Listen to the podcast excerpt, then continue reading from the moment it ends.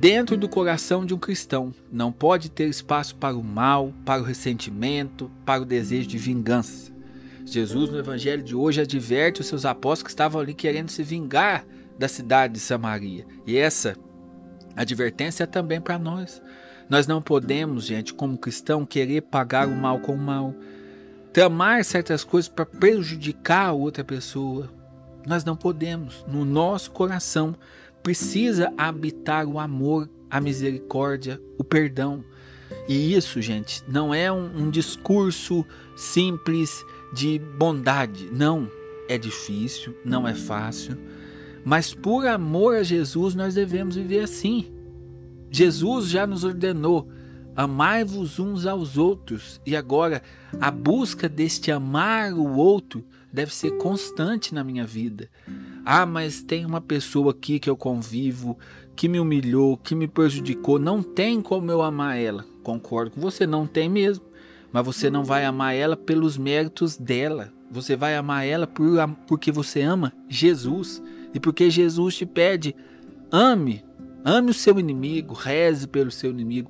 Então, em observância, em observância, a palavra de Cristo você vai amar. Como, por exemplo, você pode perdoar? Enxergando o Cristo na outra pessoa.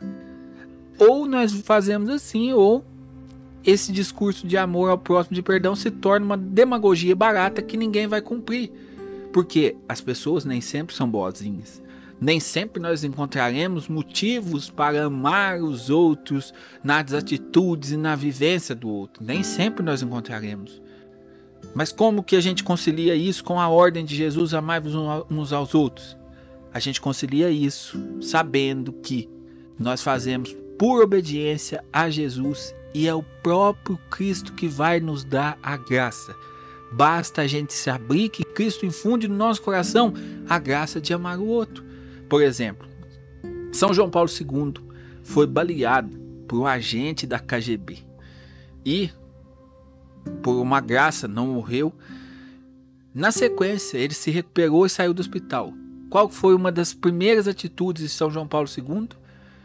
E lá na cela onde estava aquele preso, dizer para o preso que ele o perdoava e que estava rezando por ele. Essa é uma atitude humanamente impossível. Mas como funciona isso? A pessoa ela abre o coração, ou seja, toma decisão em perdoar e o Senhor, Jesus, nos dá a graça de fazer a sua vontade. Compreendeu como funciona? Você toma a decisão, eu vou perdoar.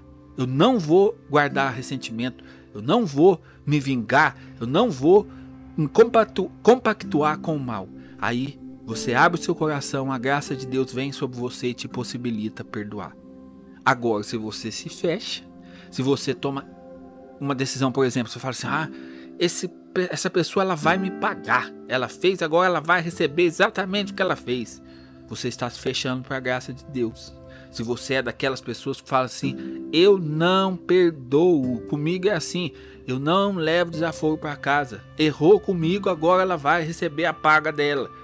Você está fechando as portas do seu coração para a ação de Deus. Você está fechando as portas do seu coração para Jesus que nós hoje possamos tomar a decisão de amar, de perdoar, de ter misericórdia, de relevar certas coisas por amor a Jesus. Você pode até fazer de conta, fecha o olho, imagina que Cristo está ali na tua frente, na tua frente. Você vai amar o Cristo. Não busque méritos, mais uma vez eu falo, não busque méritos nas pessoas e coisas agradáveis para você poder amar, porque senão você nunca vai observar o mandamento que Jesus nos deixou.